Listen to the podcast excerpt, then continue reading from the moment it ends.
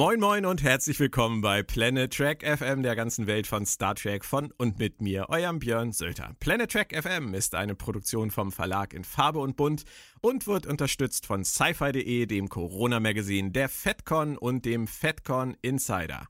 Wir haben die Nummer 38 zu packen und schauen uns heute mal zusammen an, was der alte Mann in Episode 2 mit dem Titel Karten und Legenden so vorhat. Eingeladen habe ich mir die gleiche Truppe wie vergangene Woche. Zuerst meinen Co-Piloten Moritz Wohlfahrt alias Damok auf dem Ozean des Unkens und obendrauf den Schriftsteller und Literaturübersetzer Christian Humberg. Guten Morgen, meine Herren. Heu und Stroh, äh, hallo. Brennen schön, oder was wolltest du sagen? Guten Morgen. Guten Morgen, ihr zwei. Letzte Woche waren wir ja, würde ich mal sagen, ziemlich euphorisiert. Ähm, wenn wir ein äh, Rotten Tomato Rating erstellen würden für das, was wir da von uns gegeben haben, dann hätte das sicherlich bei irgendwie 95 Prozent gelegen. Einer Zustimmungsrate von fast 100 Prozent haben wir selten erreicht. Jetzt bei der zweiten Folge würde mich zunächst mal in einer einfachen Zahl interessieren, wie ist eure Zustimmungsrate zur zweiten Folge, Moritz? Äh, das kann ich dir so gar nicht sagen, weil mein Bewertungssystem anders ist und dann auch nochmal anders. Ich, äh, ich breche es mal runter und sag mal äh, hm, 75, 70 Prozent? Mm. Ah, 75. Sagen wir 75. Herr Humberg? 90. Oh. Echt? So gut? Okay. Wow. Erstaunlich. Okay, dann, dann hab, darf auch. Ja, wolltest du gerade noch was Erklärendes dazu sagen? Ich habe zwei äh, Achsen zu schärfen, um sozusagen zwei Äxte, und äh, die wären jedes Mal 5% Abzug. Ansonsten bin ich sehr happy. Krass. Okay, Mo, äh, Christian, jetzt hast du mich so verwirrt. Du darfst gleich anfangen. Ich würde auch gerne am Anfang der Folge beginnen. Es gab ja sozusagen eine Einleitung und dann gab es noch so eine Einleitungsszene. Ähm, fangen wir mal mit den amok laufenden Androiden an. Wie war das für dich? Für mich war das äh, eigentlich recht in Ordnung. Ähm, ja. Ich fand es angenehm oldschool. Es erinnerte mich ein bisschen an die Szenen auf der Reliant in Star Trek 2, auch wenn das jetzt ein bisschen seltsam klingt. Aber es hatte so eine ähnliche U-Boot-Atmosphäre. Die Arbeiter in ihrem Labor oder was auch immer das war. Und dann kommt der Androide rein und läuft Amok, weil er ferngesteuert ist. Ähm, das fand ich eigentlich recht angenehm, klassisch inszeniert und erzählt und äh, bislang habe ich damit kein Problem. Man muss halt auch immer sehen, wo soll die Geschichte damit hin? Ne? Was ist der eigentliche Plan? Den können wir noch nicht beurteilen. Deswegen für den Moment ist das für mich in Ordnung. Ich finde das total spannend, dass du äh, ferngesteuert sagst. Das ist natürlich, wenn man sich die Szene mit den Augen anguckt, ähm, ein Gedanke, der einem kommen muss. Aber ist das für dich so eindeutig klar, dass er ferngesteuert ist? Kann das nicht ein kollektives ähm, wie soll man sagen, kollektiver Weckruf äh, zwischen den verschiedenen Androiden gewesen sein? Du meinst, dass die Androiden das selbst organisiert haben? Ich stelle das nur mal zur Diskussion. Wäre durchaus eine, eine, eine, Theorie, war tatsächlich bis jetzt nicht das, was ich gedacht hätte. Aber ja, möglich ist es. Aber also du würdest davon ausgehen, dass irgendeine externe Partei ähm, die, die Androiden sozusagen für ihre Zwecke gehackt hat? Ja, aus zwei Gründen. Zum einen, weil es tatsächlich mein erster Gedanke war und wir eine Mystery brauchen, die die Staffel bestimmt, die also quasi zum Endgegner hinführt. Und ja. zum anderen, weil wir es in meinen Augen ein Stück weit mit einer Parabel auf die Gegenwart zu tun haben und dass die Technik manipuliert wird, um politischen Einfluss auszuüben, um die Gesellschaft zu schwächen und ihre Prinzipien zu verändern, ist jetzt nicht so fiktiv. Das ist richtig. Moritz, wie, siehst, wie siehst du das? Ich finde Christians Gedanke eigentlich gar nicht schlecht.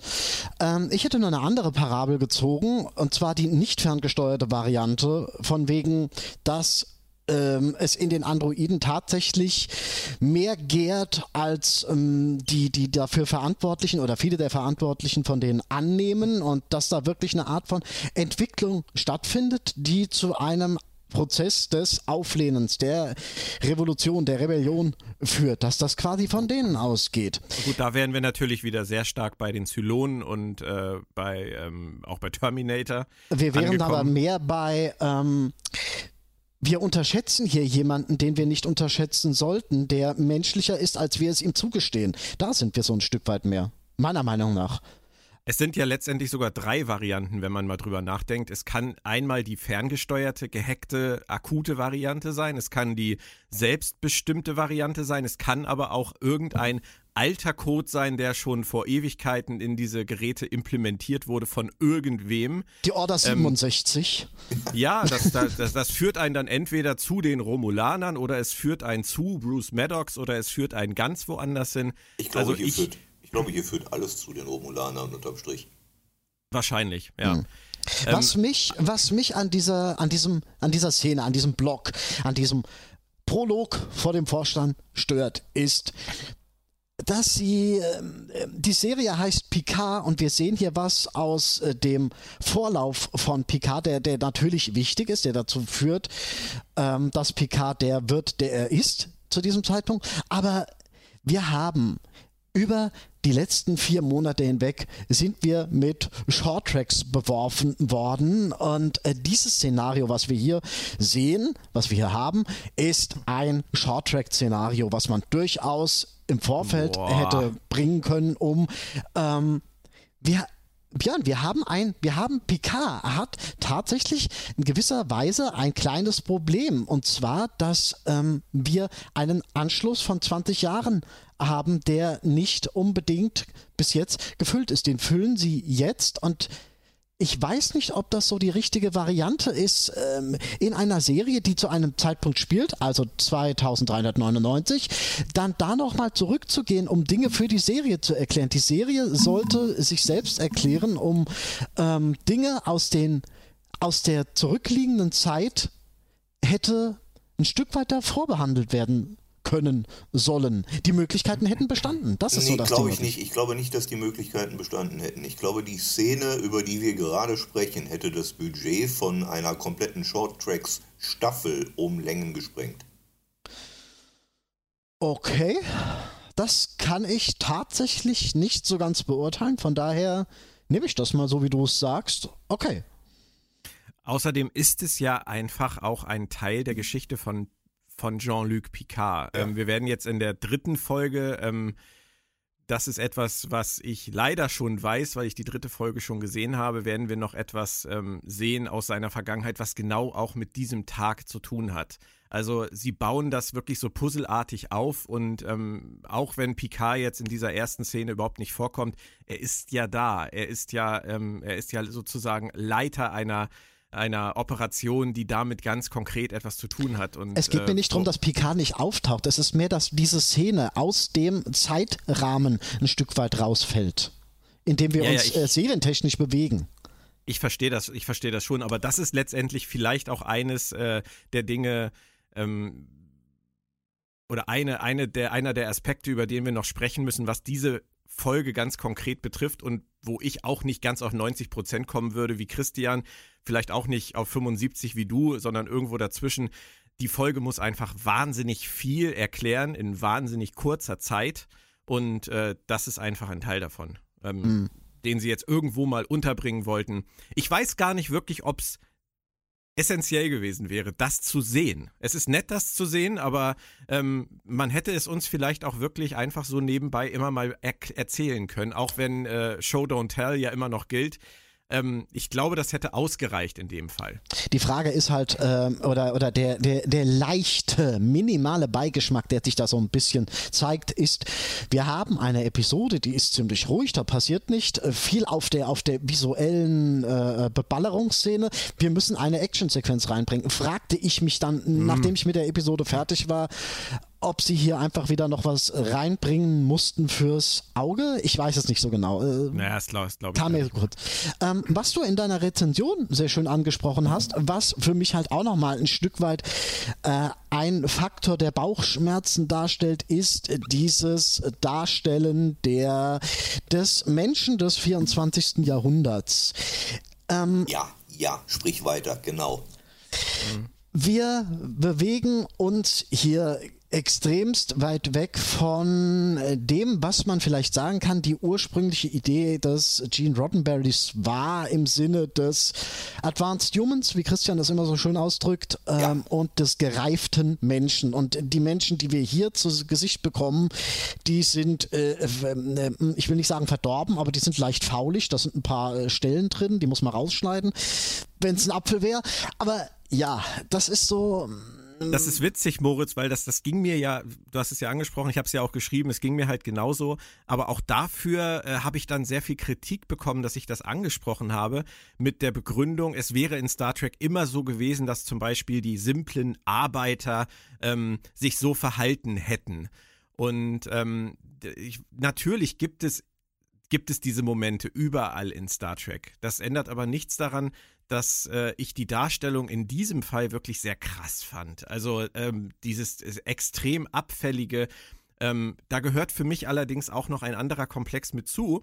Und da gehe ich jetzt mal eine Woche zurück. Da hatte ich letzte Woche mir Gedanken drüber gemacht bei der ersten Folge dieser Dialog zwischen Geinen und Picard aus äh, The Measure of a Man, wem gehört Data? Mhm. Ähm, wo Geinen äh, zu Picard sagt, ähm, Consider that in the history of many worlds there have always been disposable creatures. They do the dirty work. They do the work that no one else wants to do because it's too difficult or too hazardous.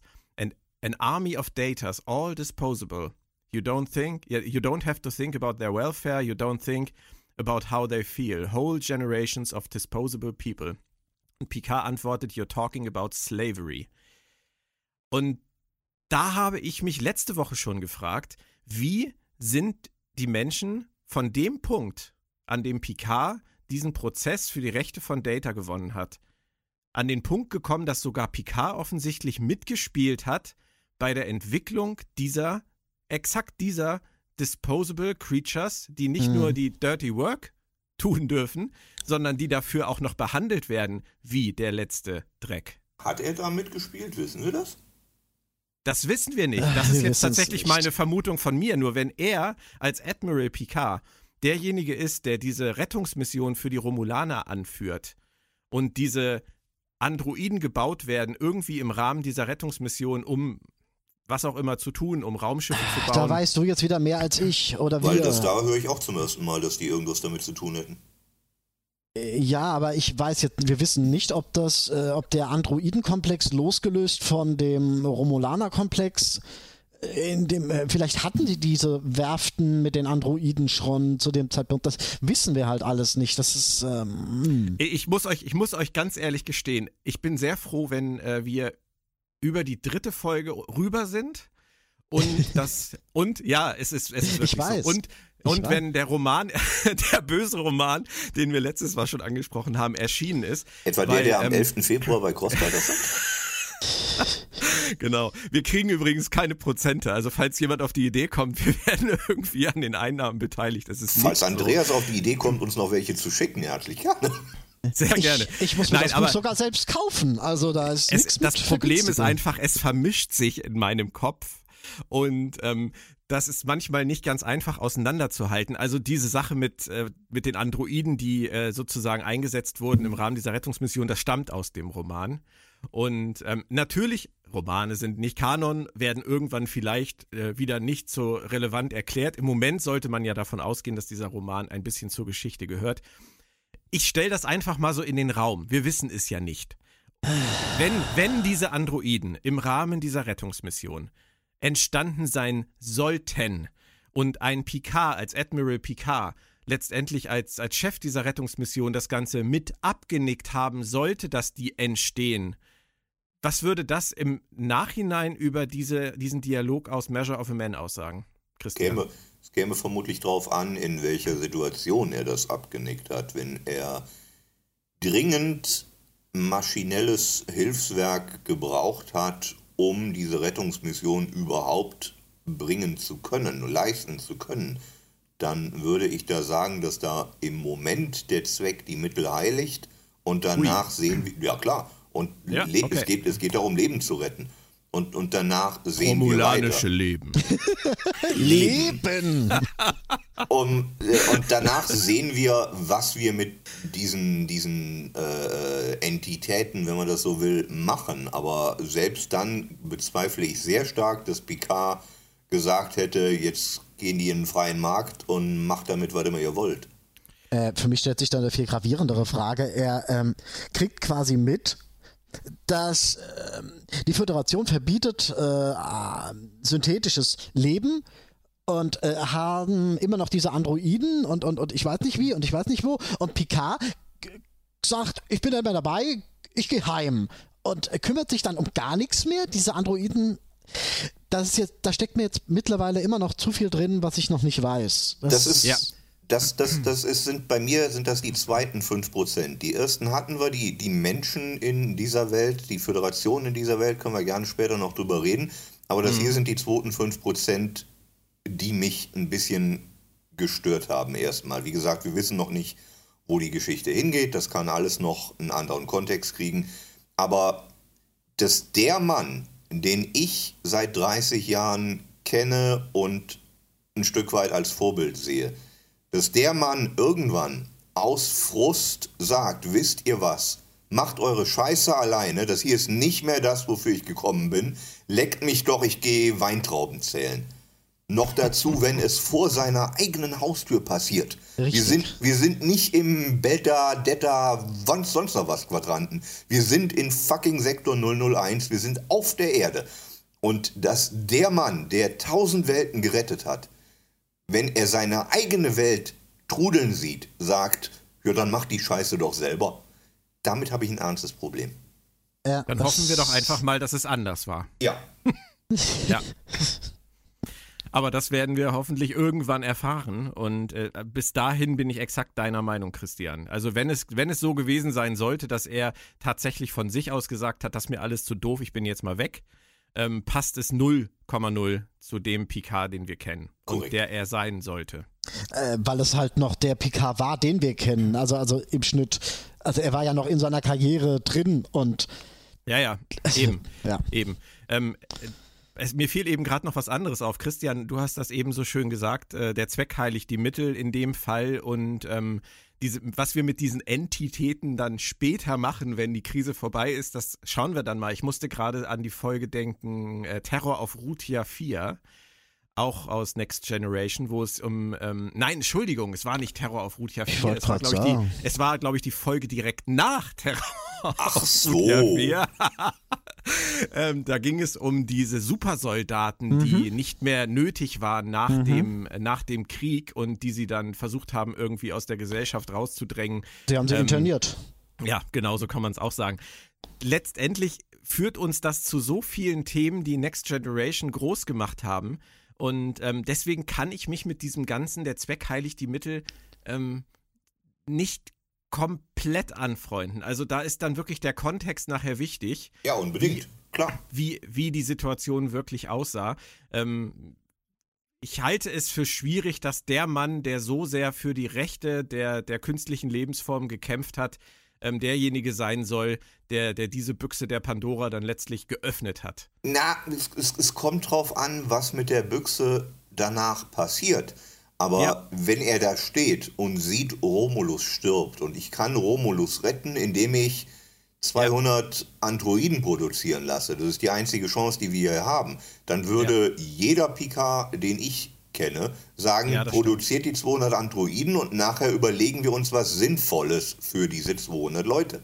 Ja, und hm. dann geht er vor seiner Zeit quasi so ein Stück. Und die Sternflotte sagt, wir, wir verbannen jetzt alles synthetische Leben und äh, äh, es ist, wir werden, wir werden gespannt verfolgen, wohin das führt. Ähm, es ist auf jeden Fall ein, ein, glaube ich, relativ wichtiger Themenkomplex, äh, der, der ziemlich auf den Kern dessen zurückgeht, was diese Figur bedeuten sollte und was die Serie uns damals gesagt hat.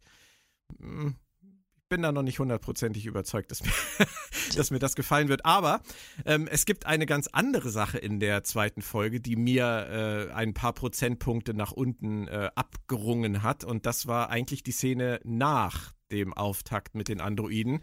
Ich hatte das in meiner, meiner Rezi als Expositionshölle bezeichnet. Ähm, ich habe die Folge jetzt inzwischen nochmal geguckt und fand es nur moderat besser. Diese ganze CSI-artige Geschichte, wo Laris Picard an zwei Handlungsorten durch diese Future Tech Sachen führt und ihm alles erzählt vom geheimsten Geheimgeheimdienst hinter dem Taishia, Christian. Es das dauert vor allem, Entschuldigung, Entschuldigung, es ja. dauert vor allem keine zwei Minuten, da fällt der fundamental wichtigste Begriff für die Serie oder einer der fundamental wichtigsten Begriffe und für, für die Serie und der ploppt einfach mal so raus. Da gibt es keine Hinentwicklung zu, es macht einfach plopp und die sind etabliert. Das ist einfach kann man das, Kann man das, Christian, nicht eleganter schreiben? Ja und nein. Also damit habe ich tatsächlich wenig Probleme, weil ich weiß, wie diese Streaming-Serien oder diese staffelübergreifenden Handlungsgeschichten strukturiert sind.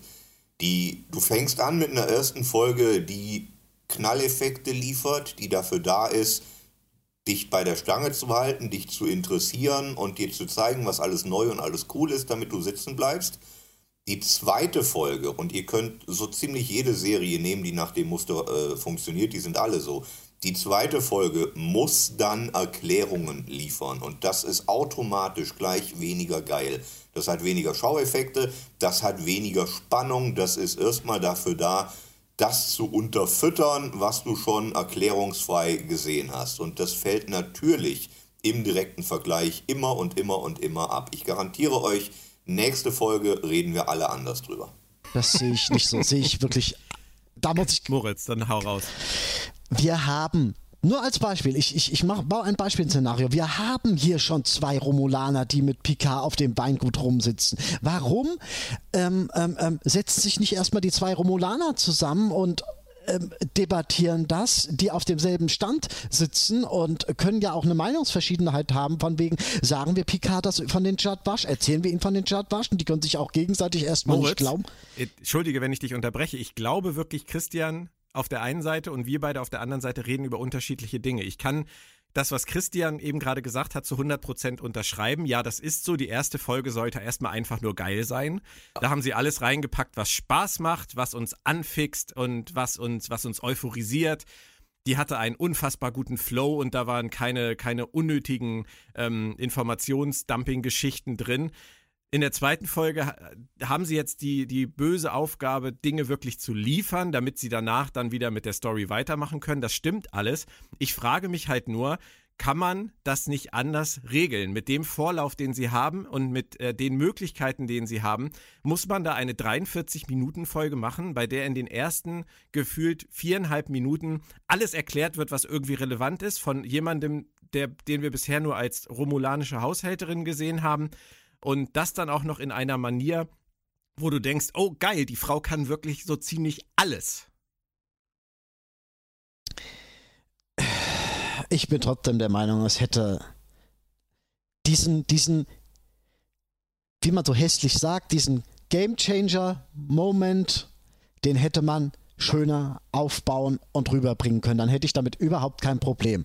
Aber so die Karte aus dem Ärmel zu ziehen, auf den Tisch zu klatschen und damit äh, 30, 40, 50 Jahre äh, Star Trek zu sagen, hier, wir machen hier einfach was, äh, davon habt ihr noch nie gehört, äh, ähm, bringen im selben Zug dann noch so Sachen rein wie äh, Robophobie und äh, äh, es gibt keine Kybernetik. Dabei wissen wir, es gab Kybernetik.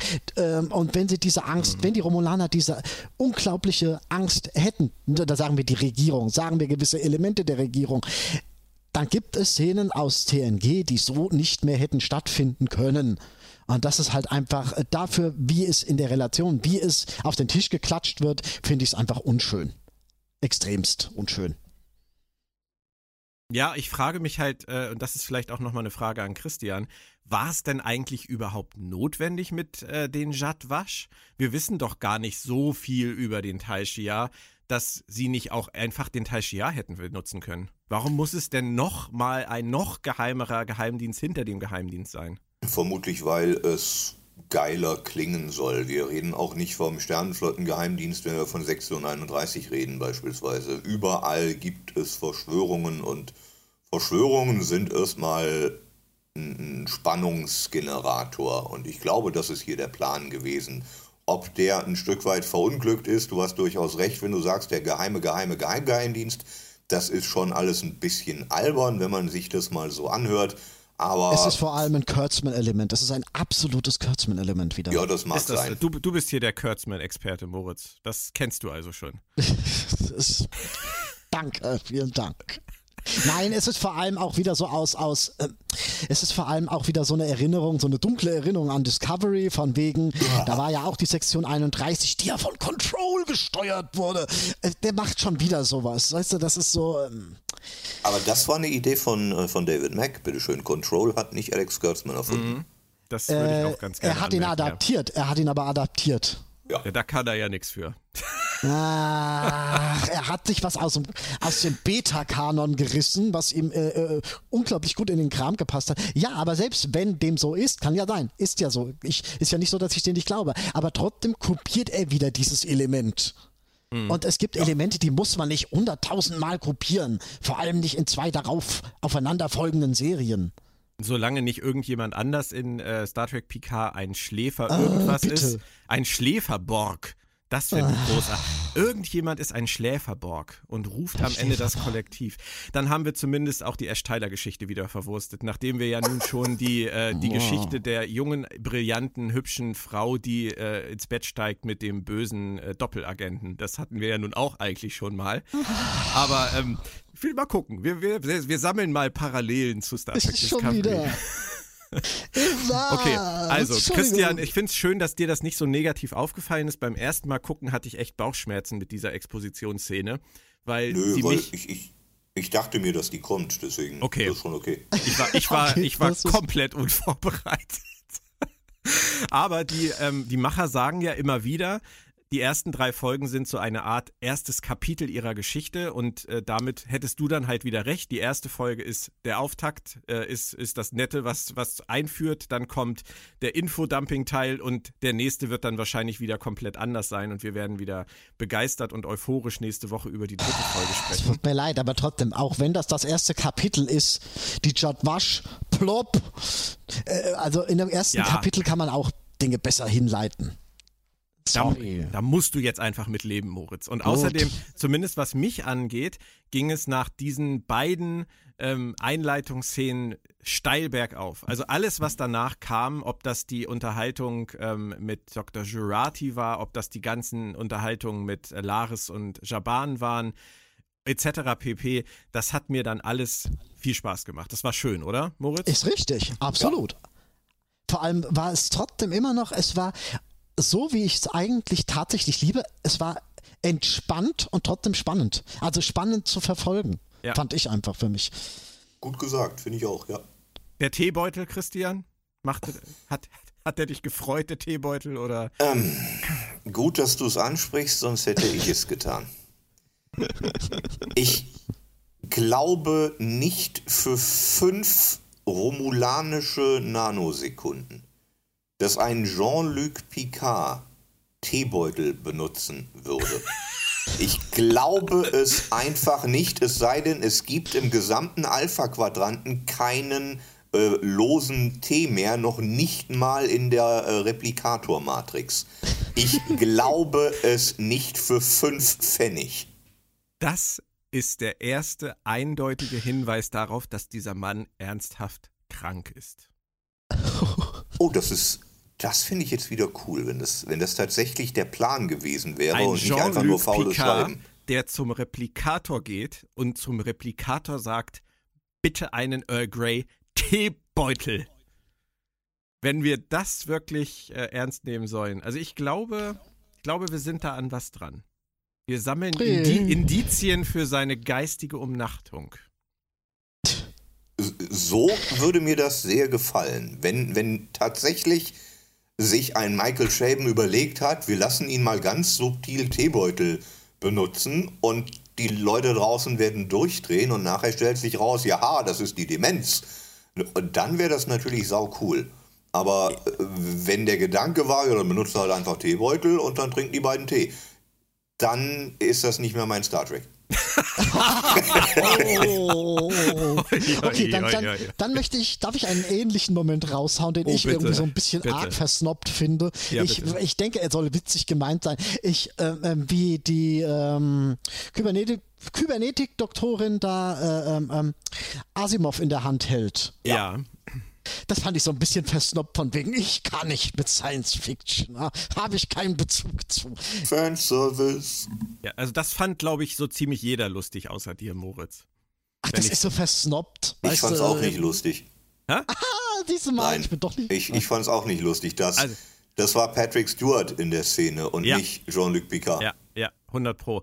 Also, ähm, ich habe viel Positives über diese Szene gelesen, von, von äh, minutenlangen Lachflashs über großes Abfeiern. Ich fand die Szene irgendwie charmant, aber du hast halt recht. Es war, er, er trat in diesem Moment wirklich aus der Figur heraus und sagte uns ja. etwas, was er uns Fans schon immer mal sagen wollte, nämlich, dass er den mega. ganzen Zirkus, genau, den ganzen Zirkus eigentlich nie verstanden hat ich fand es irgendwie niedlich, weil vielleicht finde ich auch einfach alles niedlich, was Patrick Stewart inzwischen macht. Das kann sein. Wie man so immer, wie man immer so schön sagt, du könntest furzen und die Leute würden applaudieren. Sagt man doch immer zu schönen Frauen, die machen können, was sie wollen. Wenn ich, wenn ich das nachher bearbeite, Christian, dann wird äh, mein Programm das, was du da jetzt gerade abgelassen hast, wahrscheinlich rausgefiltert haben akustisch. Von daher, wenn das jetzt auf der, nachher im Podcast es so klingt, als hätte er gar nichts gemacht, dann liegt das nur an meinen guten äh, Einstellungen in meinem Programm. Es war viel schlimmer in Wirklichkeit. Ich frage mich so. gerade, ob ich das jetzt zu einer schönen Frau gesagt habe. Ich weiß nicht. Weiter im Text. Ähm, es ging dann ja ziemlich bergab. Die Unterhaltung mit Dr. Jurati war ja ganz nett und das mit Laris und Shaban, ähm, das war auch alles ganz nett, aber Picard hatte ja etwas vor.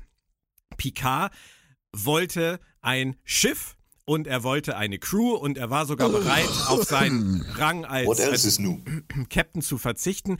Ich möchte mit euch über diese Szene aus verschiedenen Blickwinkeln sprechen. Fangen wir einmal ganz anders an. Ähm, nur alleine dieser, dieser Moment, wie er zur Sternflotte zurückkehrt, äh, diese beiden Schiffe sieht, diese Holoschiffe über ihm und auf diesen jungen Mann trifft, der ihn nicht erkennt. Wie fandet ihr diese Szene nur für sich genommen? Rassistisch. Bitte führen Sie das aus, Herr. Ich überlasse ihm am besten ganz das Feld. Wir sehen die Enterprise und wir sehen die, also die 1701 und wir sehen die Enterprise D. Wir sehen nicht Archer, wir sehen nicht die B, wir sehen nicht die C, wir sehen nicht die E. Warum nicht?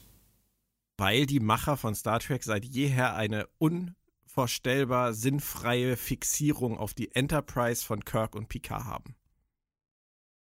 Das finde ich unfair. Das ist ein Ungleichgewicht, ja, das da das nicht sein soll. Wenn du, wenn du schon die Galerie der Enterprises machst, dann will ich Captain Harriman da sehen und ja, Captain richtig. Garrett und alles. Richtig. Und dann richtig. kannst du, kannst du aber auch wieder fragen, gab es in der Sternenflotte wirklich immer nur die Enterprise? Was mit ich den ganzen anderen fucking Schiffen? Oh, ich habe die F-Bomb gezündet. Ähm, Le Leute, ich hab's. Ich weiß, warum Harryman nicht da war. Der kommt erst Dienstag. nee, nee, das, das Hologramm kommt nur dienstags. Das ja, wäre doch die, die, die, die, die, die bitterste Ironie ever. Du bist Captain Harriman und in der Ehrengalerie der Enterprises sieht man dein Schiff nur Christian. dienstags. Ein größeres Christian. Fuck you gibt's nicht. Vor ja, aber Kirk, es ist immer noch Kirk besser. Gab es auch einen anderen Captain auf der Enterprise? Ja, es gibt, ja, aber es geht da ja nicht um die Captains, es geht da ja tatsächlich nur um die Schiffe. Ähm, von daher fehlt übrigens auch die A, Christian, die hast du eben gar nicht erwähnt. Ähm, Stimmt. Ja, aber ähm, also ich finde es, wie gesagt, aus verschiedenen Gründen finde ich es unglücklich. Es fehlen die ganzen anderen Enterprises. Wenn man die ganzen anderen Enterprises hätte, würde man die ganzen anderen wichtigen Schiffe in der Geschichte der Sternenflotte ignorieren. Hätte auch wieder diese ähm, wahnsinnige Enterprise-Fixierung. Es ist aber auch wurscht, ihr habt gar nicht. Ja, ja nein, nein, ja, Björn, die Enterprise okay. ist nun mal das Flaggschiff.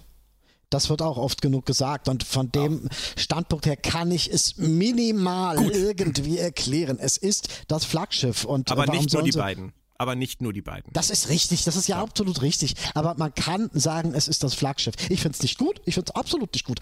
Aber es ist das Flaggschiff. Hat es euch denn gestört, dass die äh, NCC 1701 die Discovery-Style-Variante war? Okay. Ja, ich habe geweint. Ich habe da gesessen und geweint. Es war die Enterprise, ganz einfach. Ja. Es war die 1701. Die sieht halt heute so aus und das ist völlig okay. Konnte ich mich auch nicht drüber aufregen. Die, ähm, die Szene mit dem jungen Mann. P-I-C-A-R-D. Ah, irgendwie. Der muss richtig dumm sein, der junge Mann. Ja, das ist auch witzig, weil auch da scheint es sehr geteilte Meinungen drüber zu geben. Ich habe das ja genauso interpretiert, dass der Typ entweder in seinen Kursen nie aufgepasst hat, dass der nie Fernsehen guckt oder dass der halt einfach eine total desinteressierte Aushilfe sein muss. Aber es gibt viele Zeitgenossen, die sagen, ähm, wenn man da unten an, am Empfang arbeitet bei der Sternflotte, dann muss man so jemanden nicht kennen. Vielleicht sollte uns das aber auch einfach mich, sagen, er ist alt geworden. Man erkennt ihn nicht mehr. Ich könnte jetzt die äh, äh, Geschichte einer berühmten deutschen Fantastikautorin sagen, äh, erzählen, deren Namen ich nicht nennen werde, die auf einer Convention mal nicht in der Lage war, äh, äh äh, Terry Pratchett in den Saal zu lassen, weil sie ihn nicht erkannt hat und er keine Eintrittskarte dabei hatte, obwohl er gerade der Programmpunkt war. Es gibt doch auch diese Anekdote von dem äh, von äh, The Doors, von dem von dem Sänger, der auch nicht reingelassen worden ist, obwohl er da gerade ein Konzert gehabt hätte. Mhm. Also geben tut sowas, es ist, äh, ja. muss es, was die, was die Szene jetzt letztendlich soll oder beizutragen ja, okay. hat, keine ja. Ahnung und das. Äh, dann wechseln wir mal, dann wechsel, Entschuldigung, sag ruhig noch. Nee, nee, da äh, bin ich einfach noch nicht zu fortgeschritten okay. für. Dann wechseln wir mal äh, die Rolltreppe hoch ins Büro von Admiral Clancy. War das ähm, eine Rolltreppe? Es ja. war eine Rolltreppe, ja. Also zumindest auf dem Weg runter war es noch Rolltreppe. Ähm, ich sehe das, also ich, bin gespannt, wie ihr diese Szene bewertet, aber ich habe mich in dem Moment, wo er da reinkam ins Büro, schon gefragt, was hat der Mann bitte für ein Ego und äh, wie, wie ferngesteuert ist er schon von seinem Altersstarrsinn, dass er vor 15 Jahren die Sternenflotte verlassen hat, vielleicht auch noch mit einem großen Fuck you. Und dass er im Fernsehen sich hinsetzt und sagt, die Sternenflotte ist nicht mehr die Sternenflotte, ein Doppel-Fuck you raushaut und dann ein paar Tage später ins Büro von Admiral Clancy geht und sagt, ich hätte gern ein Schiff, ich hätte gern eine Crew und wenn ich nicht mehr Admiral sein soll, bin ich auch gern wieder Captain. An ihrer Stelle hätte ich mindestens auch gesagt, ey. Also ich weiß nicht, ob ich das F-Wort benutzt hätte an ihrer Stelle, aber ey hätte ich bestimmt gesagt oder? Ich hätte mit einem Arschtritt rausbefördert. Ganz ehrlich, wenn ich, wenn ich einer von den äh, absoluten Sternenflotten-Funktionären da wäre, äh, das war einfach, sorry, das war auch, das war unterirdisch. Ich verstehe nicht, wie man das so schreiben konnte, wirklich nicht. Weil das, das liegt, es liegt einfach auf der Hand, dass es, dass es, dass es dumm ist. Tut mir leid. Also, wir, wir, wir sind jetzt wieder bei unserer äh, ersten Thematik heute. Wir sind bei den Menschen im 24. Jahrhundert dieser Serie und bei der Frage, inwiefern die sich äh, unterscheiden von denen, die wir von früher kennen, beziehungsweise von Roddenberrys Grundkonzeption. Ich verstehe, dass Admiral Clancy sich massiv verarscht fühlte von dem alten Mann, der da reinkommt und sagte, guten Tag, ich bin wichtig. Äh, bitte geben Sie mir dies und ich bin auch großzügig genug auf äh, äh, Honorar zu verzichten, aber geben genau. Sie mir genau. das, weil ist wichtig und vergessen Sie bitte, dass ich vorgestern gesagt habe, Sie sind alle doof. Ähm, ich verstehe, dass sie da so reagiert aus Sicht des Menschen von heute. Ich hätte mhm. vielleicht auch so ähnlich reagiert. Ja. Aber der Advanced Human von Gene Roddenberry, der hätte zumindest mal gesagt, ähm, das war aber nicht so nett von Ihnen, Jean-Luc, äh, aber okay, erklären Sie mir wenigstens mal und dann entscheide ich, ob ich Ihnen zuhöre oder nicht. Ja. Es war einfach vorhersehbar. Also, also äh, ähm, ähm, vorhersehbar im Sinne von so geht's nicht. Vielleicht hätte er lieber zu Admiral Janeway gehen sollen. Äh, es, hätte, es hätte einige Admirals gegeben, zu denen er hätte gehen können. Ja. Wahrscheinlich, aber die haben sie nicht gekriegt. Warum auch Admiral? Warum braucht Picard die Sternenflotte, um ein Schiff zu kriegen? Wir reden von Jean-Luc Picard. Der Mann kennt persönlich mehr Leute da draußen als vermutlich die komplette Führungsriege von Starfleet Headquarters. Warum geht der dahin? Der könnte jeden anrufen und tut es ja nachher auch. Ja, und vor allem ähm, müsste es eigentlich ein warpfähiges äh, kleines Raumschiff oder so an jeder Ecke zu kaufen geben. Im Zweifelsfall muss er halt nach Mos Eisley und sich einen Piloten aufgabeln. Was jo. hat das überhaupt mit der Sternenflotte zu tun? Kann, da, kann er nicht als Privatperson. Doch, äh, natürlich. Aber das ist, ich glaube, der, ganz ehrlich, Ich glaube, das ist Absicht und Kalkül der Autoren, ihn in dieser Szene auch wirklich ein ganz kleines bisschen altersstarrsinnig und ego-getrieben zu schreiben. Er ist Jean-Luc Picard. Natürlich will Jean-Luc Picard auf seiner großen, vielleicht letzten Mission ein Sternenflottenschiff, eine Sternenflottenuniform und eine Sternenflottencrew haben. Und ich finde das auch nur menschlich für einen 94-jährigen Mann ähm, seiner Reputation. Der, der kommt zunächst gar nicht auf die Idee, irgendeine Undercover-Mission zu machen. Er ist Jean-Luc Picard, verdammte Scheiße. Ja, aber als Mensch, als Mensch und Menschenfreund äh, oder Menschenbefürworter der muss doch eigentlich wissen, ich kann jemanden nicht ans Bein pinkeln und danach nach einem ja, Keks fragen. Altersstachsinn, sag ich ja. Das ist, das ist, äh, ich hoffe, meine Eltern hören, meine Eltern hören diesen Podcast nicht, aber das hätte original mein Vater sein können.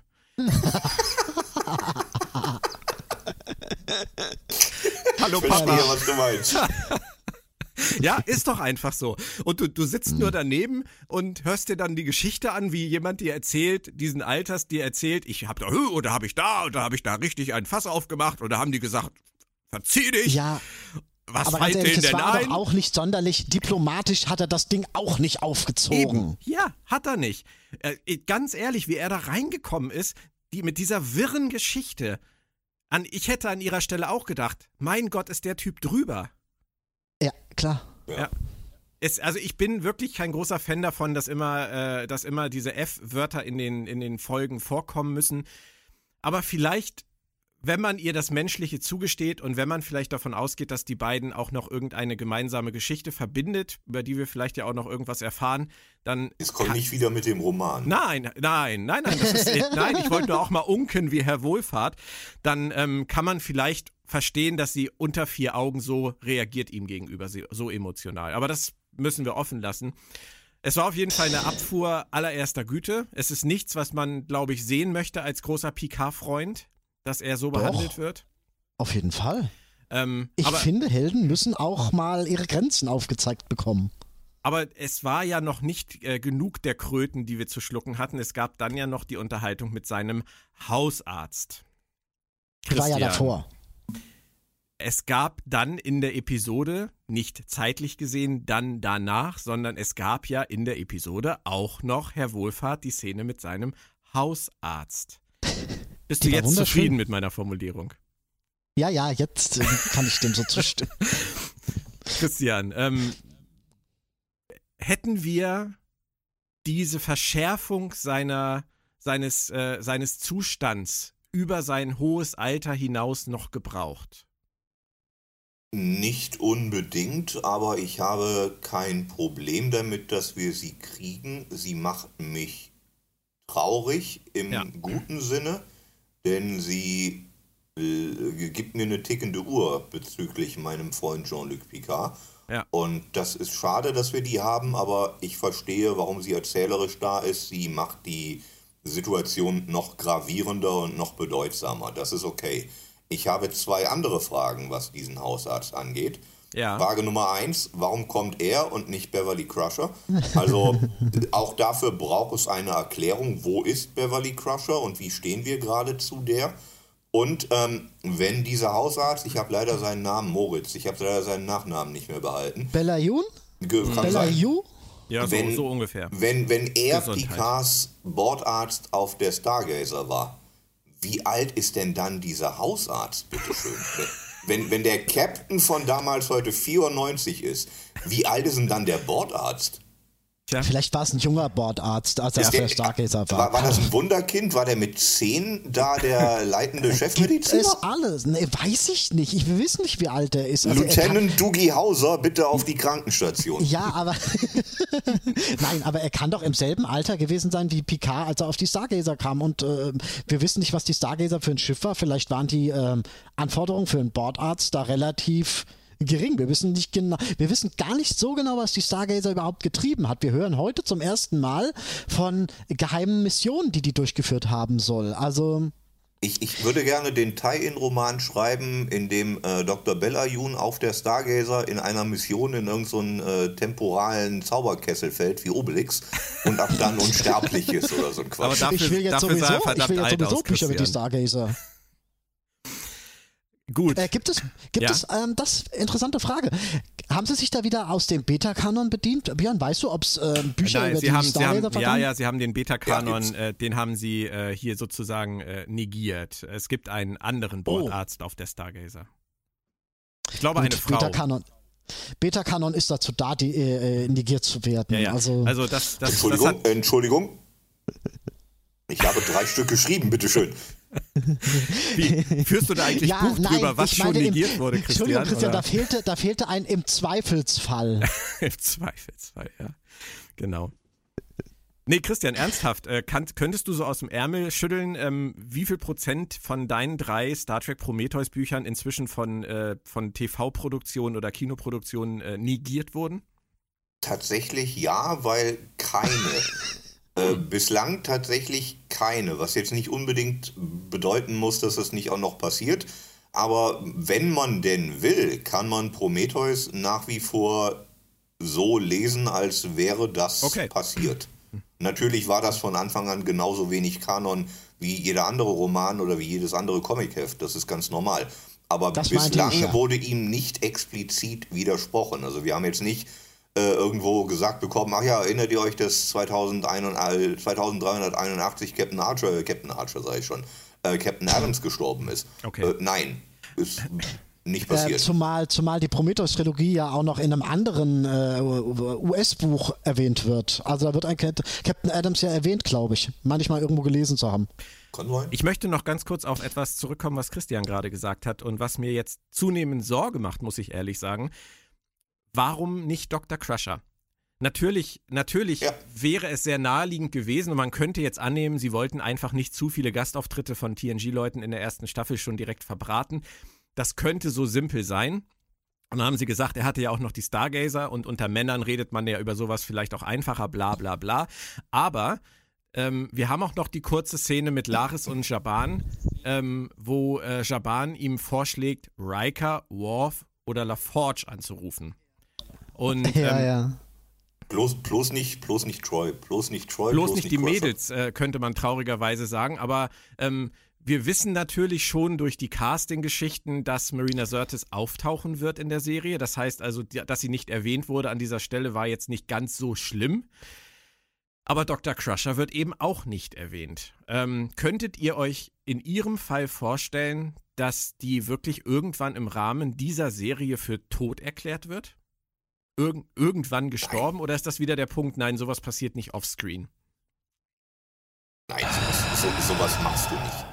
Sowas machst du nicht. Schon, schon dass du äh, Captain Kirk seinerzeit hast onscreen sterben lassen, war eine richtig dumme Idee. Solche Helden lässt du einfach in den Sonnenuntergang reiten. Die sterben nicht, die werden einfach nicht mehr hm. benutzt. Mhm. Aber dann, dann ist es definitiv äh, ein Fauxpas, würde ich sagen.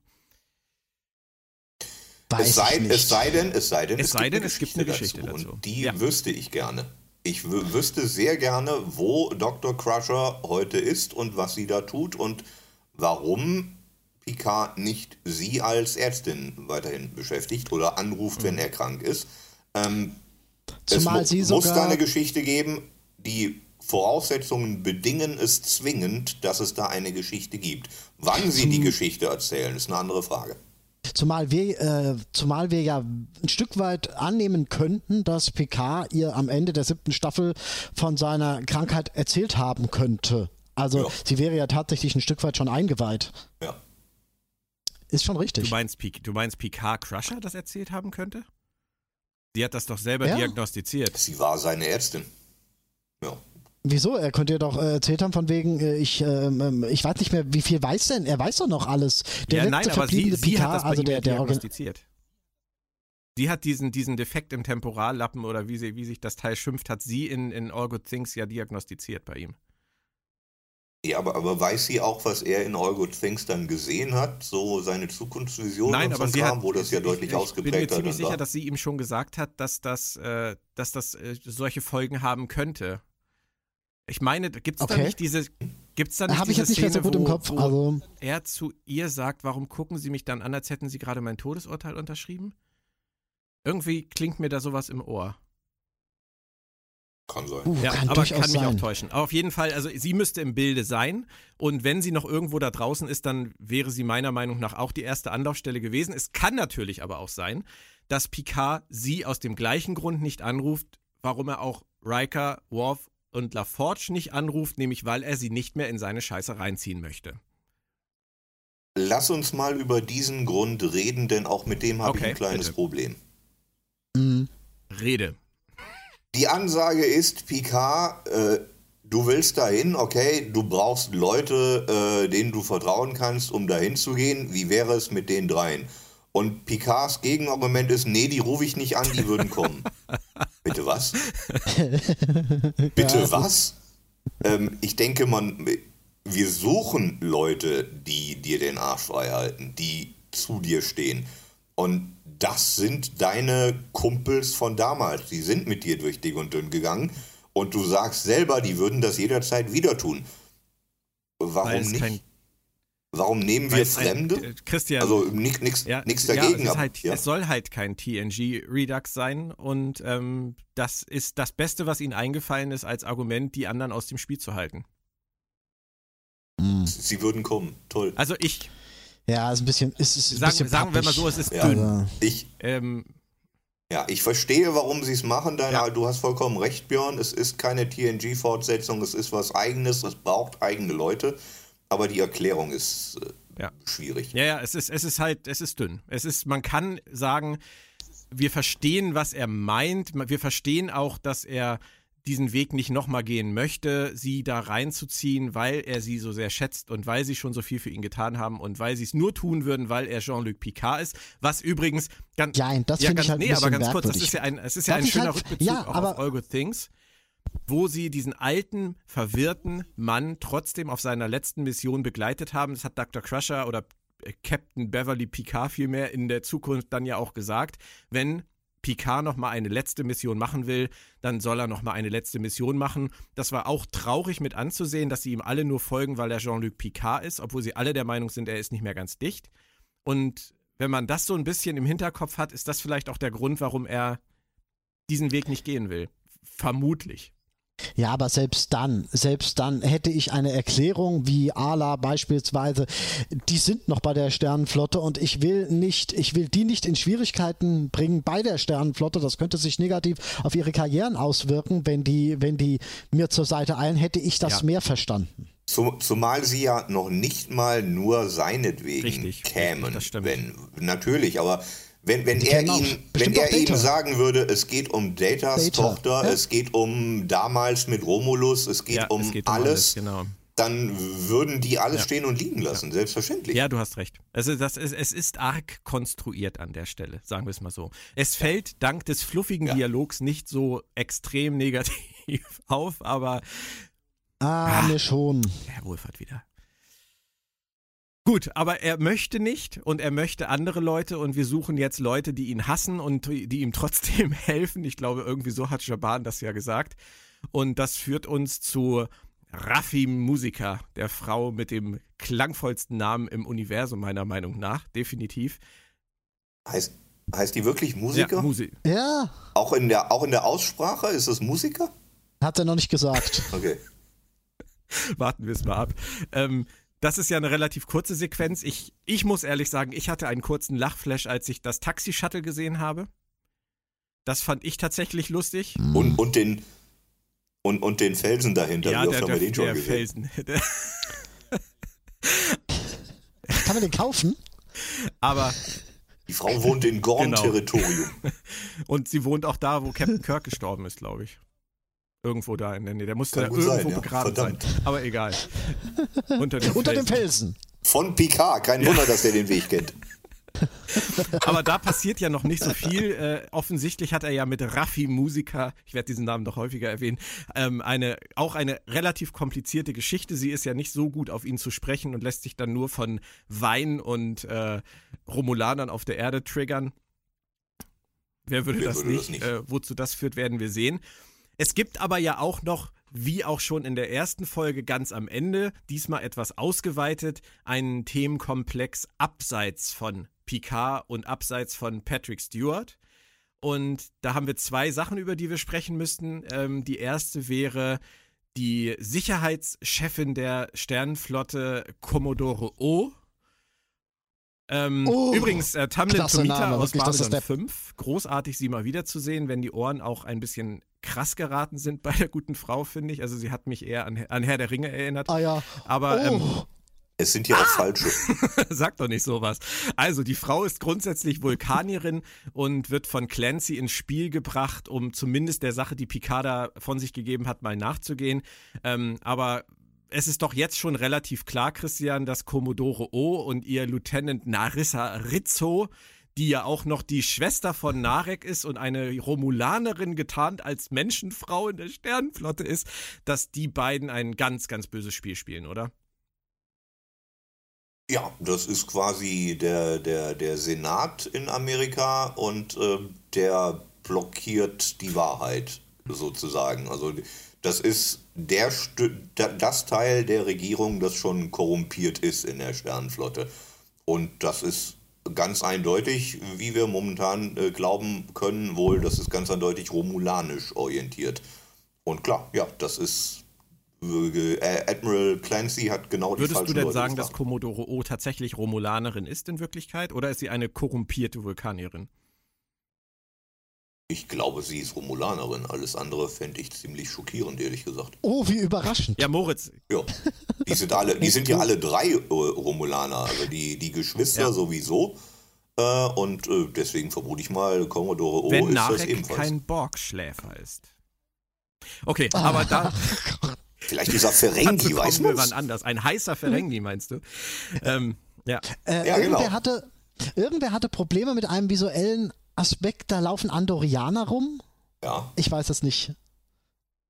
Habe ich auch nicht so ganz verstanden. Aber auf, dem, auf dem Kubus laufen auch Andorianer ja. rum. Das aber Moritz, ist, ist, dir das, ist dir das zu platt? Mit äh, schon wieder einer Regierungsverschwörung in höchsten Kreisen? Es ist äh, ein abkopiertes äh, Dings schon wieder, von daher ein Stück weit ja. Was ich ein bisschen merkwürdiger finde, äh, am Ende werden die Jadwash erwähnt. Es, ähm, wenn ich das jetzt richtig zusammenklamüsere, ist es so, äh, O sagt zu Rizzo. Wer hat nochmal die Rizzo. Äh, zu Rizzo? Rizzo. Rizzo. Rizzo. Ähm, dass Picard die Jadwash namentlich erwähnt hätte, was er aber nirgendwo hat. Das könnte ich jetzt nicht beschwören, ob er das hat oder nicht hat. Tatsächlich. Hat er nicht? Nein, hat er wow. nicht. Ich habe es mir okay. dreimal angehört. Jad Wasch hat er niemals Krass. erwähnt. Aber er hätte können. Äh, Moment, aber können. sagt nicht äh, Clancy sogar im Nachsatz zu Commodore O, obwohl er es nicht getan hat? Ich höre dir das nochmal an, Moritz. Ich bin mir relativ sicher, dass sie sowas ja. sagt wie, ähm, er kam mir hier mit den Jadwasch, obwohl er sie nicht erwähnt hat. Ja, ja, so. ja, ja, ich so. weiß. Ich glaube, das ist, äh, das ist schon, das ist schon in Ordnung. Ja, Ach, so rum. Ja, aber dann wüsste ja, dann wissen wir ja trotzdem, dass äh, dann wüsste, Ja, Cl Clancy, Clancy ist im Commodore, Bilde. Da muss, hey, hey, hey, da muss O, dann muss O aber tatsächlich wirklich eine Romulanerin sein, wenn die nee, die Jadwasch Clancy erwähnt. erwähnt die Jadwasch. Und, das, und da Picard sie nicht erwähnt hat, bedeutet das, dass Clancy im Gegensatz zu Picard die Jadwasch sehr wohl kennt. Also ich glaube, es war eher so, dass O zu Rizzle gesagt hat, dass er die Woher Jadwasch erwähnt hat. O hat doch mit Picard gar nicht geredet. Das ist es eben. Ich muss mir das, ich muss mir das wirklich nochmal, aber ich bin mir wir nicht ganz sicher, dass das alles so aufgeht. Eis, weil wir alle drei offensichtlich diese Szene nicht vor Augen haben. Spannend. Jemand, der jetzt äh, sitzt und sich diesen Podcast anhört und denkt, alter Schwede, drei Leute und keiner hat aufgepasst. Nee, es geht nicht ums Aufpassen. Das sind einfach so, so, so, äh, das ist so ein Hierarchiekomplex, der darunter gedreht wird. Äh, der hat mit dem, es der ist, hat mit dem, der hat mit dem geredet. Und, ja, egal, äh, wie es letztendlich war, es ist auf jeden Fall ganz interessant, dass irgendwer mehr weiß, als er eigentlich wissen sollte. Und ähm, die, dieses Wissen über die Jadwasch, was wir vorher im, im Infodumping bekommen haben, jetzt zum Allgemeinwissen wird, auf anderer Ebene. Ähm, ist, du meinst das Christian, Plop-Verfahren? ja, weil ich dazu okay. nicht viel äh, sagen kann. Ich habe keine Ahnung, wer dann genau was ja. wann gesagt hat. Ich finde es okay. auch nicht so wichtig, ehrlich gesagt. Moritz, beenden wir das Thema. Darf? ähm, Gut. Ist, Moritz, hast du mit dieser, mit dieser Dynamik, dass jetzt äh, Narek und Narissa auch noch Geschwister sind und somit, hey, kleiner Bruder, ähm, das machen wir jetzt so und so. Hast du da Probleme mit? Ist dir das zu soapig oder findest du dieses doppelte Intrigenspiel äh, interessant? Äh, es ist gängiges äh, TV-Garn, würde ich mal sagen. Von daher wundere ich mich über okay. sowas nicht mehr groß. Stört aber auch nicht groß, oder? Ah, ich finde, die, find, die Szenen fallen hm? schon ein bisschen aus dem Rahmen. Also ähm, die Dialoge zwischen O, Rizzo, ähm, Narek und, und ähm, haben wir noch irgendjemand? Clancy, ähm, die nee, sind, die so, sind ja, mir, Clancy, weiß ich nicht, die kommen mir so steril irgendwie. Die sind, die, die wirken auf mich immer noch, als würden sie zu einer anderen Serie gehören. Während alles, was mit, äh, mit der Sochi dann wieder passiert, wieder viel mehr in den Rahmen dessen passt, was auf der Picard-Seite läuft. Also, ähm, die Sochi finde ich ähnlich interessant und warm wie die Dash ja vielleicht auch logisch, weil es die gleiche Schauspielerin ist, aber. ja, genau. Aber ähm, das ist halt das Einzige, was mich so ein bisschen stört. Also ich werde von diesen, von diesen Intrigenspielen hinter den Kulissen so ein ganz kleines bisschen aus der Geschichte rausgerissen, die mir eigentlich Freude macht. Weil das mhm. hätte es für mich gar nicht so gebraucht. Ich, ja, ich frage mich viel mehr, was passiert wirklich auf diesem Borg-Kubus, Christian? 15 Jahre ohne Assimilierung. Ähm, die sind wirklich jetzt 15 Jahre auf diesem Borg-Kubus und sind dabei, ähm, Borg zu bergen und haben immer noch nur einen ganz kleinen Teil des Kubus überhaupt äh, sich angeschaut?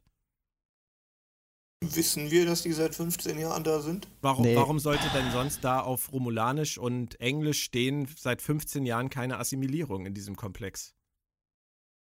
Ah, okay, ja, oh, gut, dann, ja. Dann, dann ist das so. Ja, von mir aus, egal. Ja, gut, er kann aber auch erstmal fünf Jahre lang rumgegammelt okay. haben, bevor, auch, bevor auch sie sich zehn, irgendwie überlegt zehn Jahre haben. rumgegammelt und dann irgendwann langsam, ja, okay. Oder das.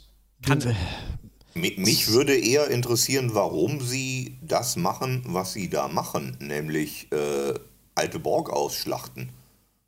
Welchen Nutzen hat das? Ja, und wer letztendlich tut das? Äh, die Romulaner sind daran irgendwie beteiligt. Ähm, wir sind die Romulaner. Ja, wir wissen doch, ja oder? zumindest schon, dass sie äh, den Borg, Ex-Borg Q noch ins Spiel bringen werden. Ähm, in welcher Funktion auch immer. Wo ich mich, wo, wo, wo ich mich wirklich frage, wo dessen Loyalitäten ja. inzwischen stehen. Der wird seine eigene Gruppe auch aufgebaut wirklich, haben.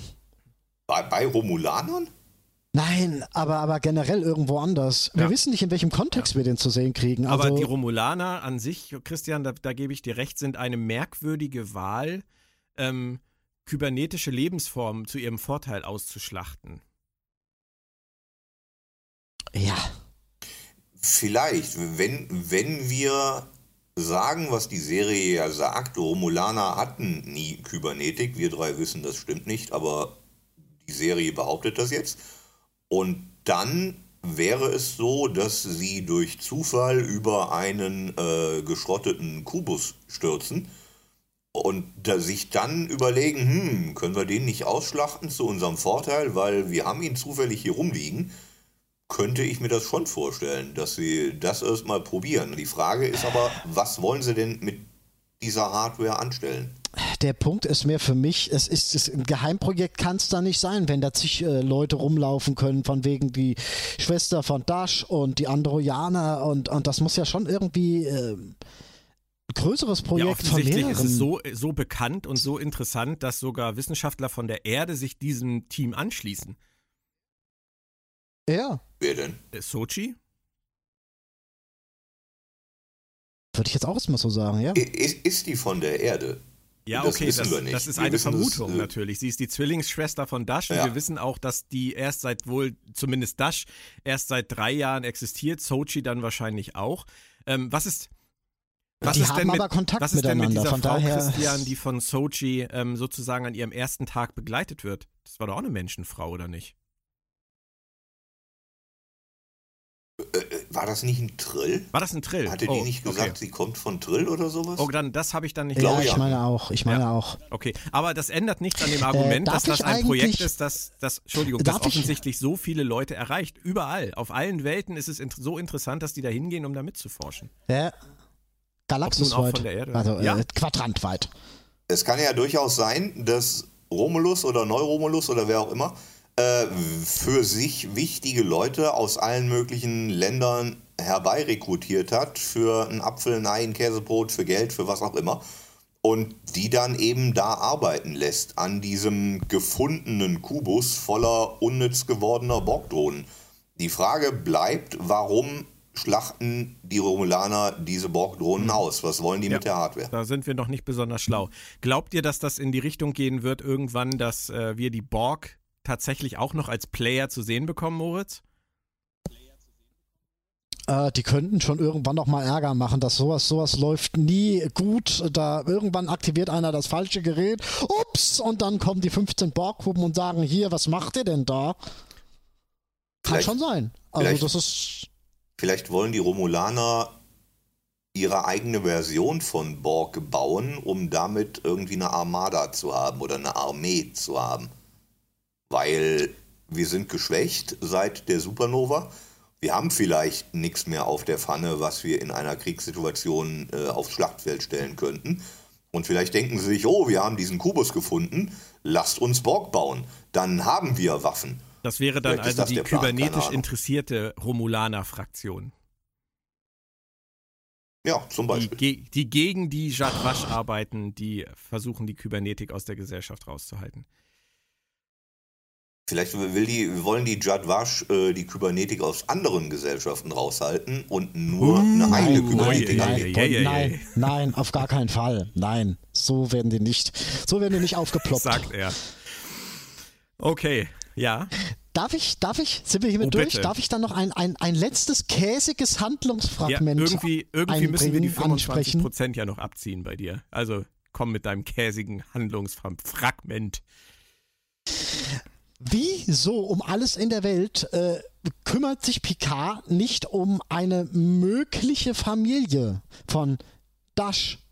Also im Sinne von, er sagt nirgendwo, dass er, dass er, dass er, dass er jetzt denkt, äh, die ist komplett künstlich und sonst wie. Die kann ja genauso irgendwo das aufgewachsen sein oder sonst wie. Es gibt keinerlei Nachforschung und wir haben ja ein Kommuniqué, ja. ein Gespräch ja. mit Dash und ihrer das möglichen so, Mutter gesehen. Ja, Warum ist so wahnsinnig da lustig, dass du das auch ansprichst, weil mich hat das ja auch gestört. Und ähm, ich finde das so, so spannend, wie unterschiedlich das wirklich von den, von den äh, Zuschauern und Fans auch aufgenommen wird. Weil viele mir dann wieder jetzt im Nachhinein geschrieben haben, wieso sollte er denn? Sie ist doch erst seit drei Jahren aktiviert und sie ist eine Androidin, die hat doch gar keine Familie. Das ist doch total logisch.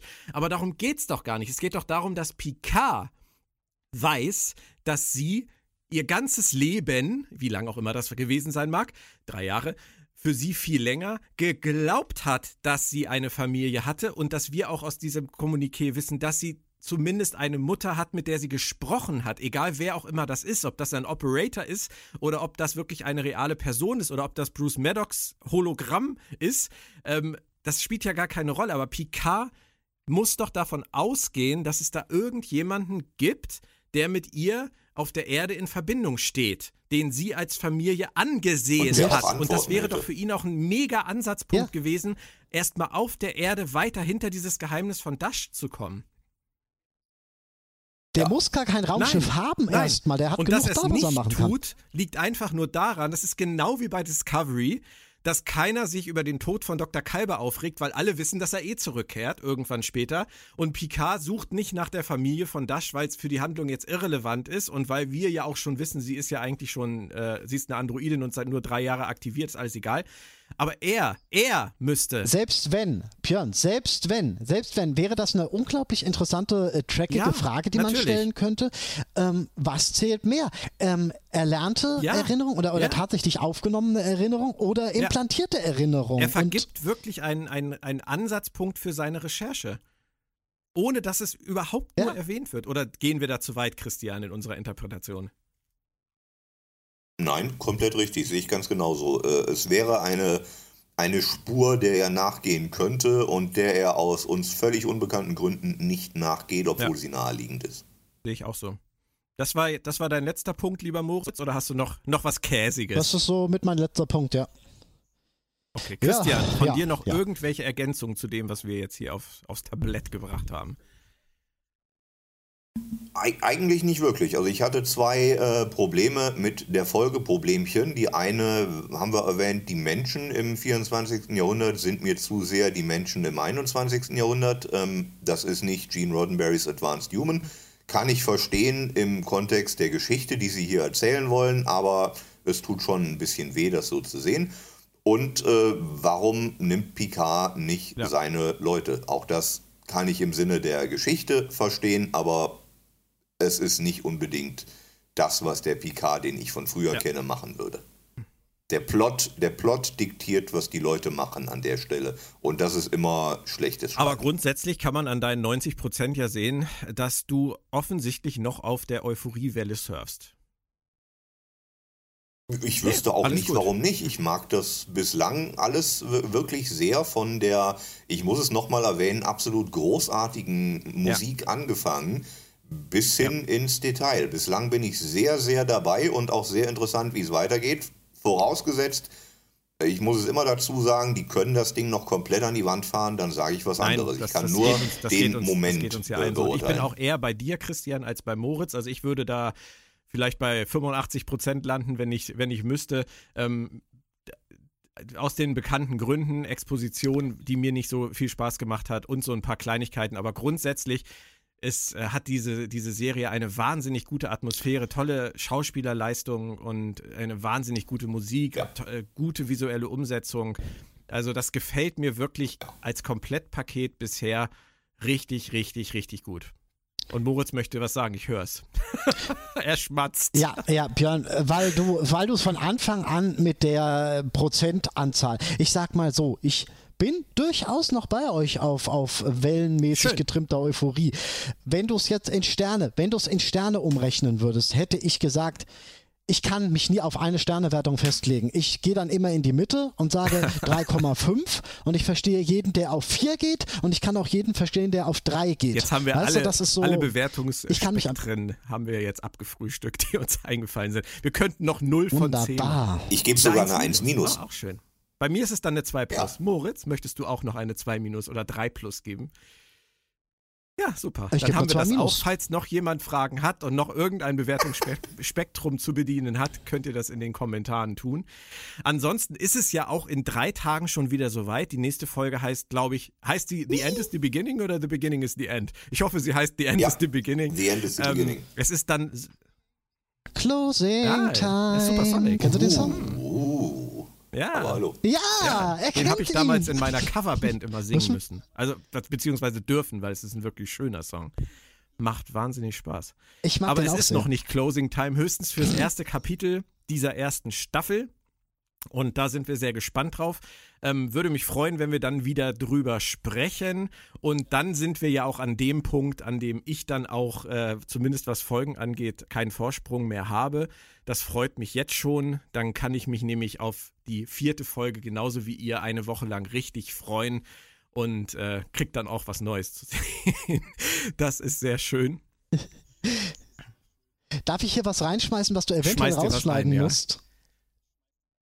Pass mal auf. Ich habe auf äh, Synchronkartei gelesen, dass ähm, Anke Reizenstein, die Seven of Nine spricht, für fünf Episoden gelistet ist. Bin ich da auf was gestoßen, was, auf was ich nicht hätte stoßen dürfen?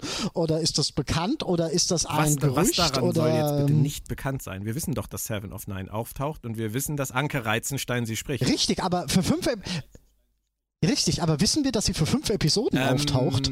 Äh, sagen wir es mal so, ähm, ich, ich wusste, dass sie erst nach dem ersten Chapter auftauchen wird. Und ähm, nach dem ersten Chapter sind noch sieben Folgen übrig. Das lässt darauf schließen, dass die gute Seven of Nine ein wichtiger Teil von Picards Mission wird, würde ich mal sagen. Interessant. Wenn das so stimmt. Hätte ich nicht gedacht. Aber, cool. Ja, ja. wobei interessant. jetzt. Und äh, die, die Frau Reizenschein ist auch die Stimme ja, ja. aus Voyager? Okay, ja. cool. Ich weiß, bei ja. äh, Hugh weiß ich nicht, ob sie den Synchronsprecher bekommen haben, aber ähm, Äh, das ist nicht wichtig, weil der wurde sowieso auch bei, bei TNG ja, bei, gewechselt. Bei TNG haben sie äh, ja auch, äh, auch die Wechsel gehabt und nachher bei den, bei den Kinofilmen und in der Serie bei Troy und bei Riker. Ähm, da sind sie jetzt ja auch wieder zu den Originalsprechern. Ja, das, das ist ja, ist ja auch sehr schön. Also. Was ich, nein, aber Yu hatte nie eine Originalstimme, weil er zweimal aufgetaucht ist. Das war in Staffel 5 und dann Staffel 6 und 7 und da hat Bist er du sicher, dass er in Stimme. beiden Fällen unterschiedliche Stimmen hatte? Ah. Ja, ziemlich, ziemlich. Im ersten war es ja. Martin Kessler und wer es im zweiten war, weiß ich nicht mehr, aber es war Martin nicht Martin Kessler. Kessler hat Star Trek synchronisiert? Ach, in zwei Fällen? Auch in drei Fällen. Auch Terror auf Route 4 hat der Star Trek. Ah, nee, ich verwechsel den gerade. Okay, alles klar. ähm, Moritz, das ist deine Aufgabe für nächste Woche, herauszufinden über Synchronkartei, ähm, welche Sprecher Hugh gesprochen haben in Star Trek The Next Generation, in den drei Folgen, die er insgesamt dabei war. Würdest du das für uns tun? Also wie gesagt, äh, ich versuch's mal. Ich kann es aber nur sagen, wenn es die ja, zweite Stimme das, da auch äh, steht. Davon ist auszugehen, aber dass, dass ich guck das mal. nicht funktionieren wird. Aber versuch es mal. Hausaufgabe. Ich guck mal. Christian ich kommt ohne Hausaufgabe aus. Ja, Herr Lehrer. Ähm, ah. Ihr Lieben, es hat wieder sehr viel Spaß Unfair. gemacht. Es ist sehr viel länger geworden als gedacht. Wir haben fast doppelt so lange über die Folge geredet, wie sie läuft. Das heißt, man kann das Ganze leider nicht als äh, sozusagen als Audiospur während der Folge hören. Da müsste man sie zweimal gucken. Aber das macht vielleicht auch nichts. Ich bedanke mich ganz herzlich, Christian. Danke gleichfalls. Bis zum nächsten Mal. Und auch Moritz. Bis in einer Woche, hoffe ich. Tschö, tschö. Bis in einer Woche. Tschö. True. True.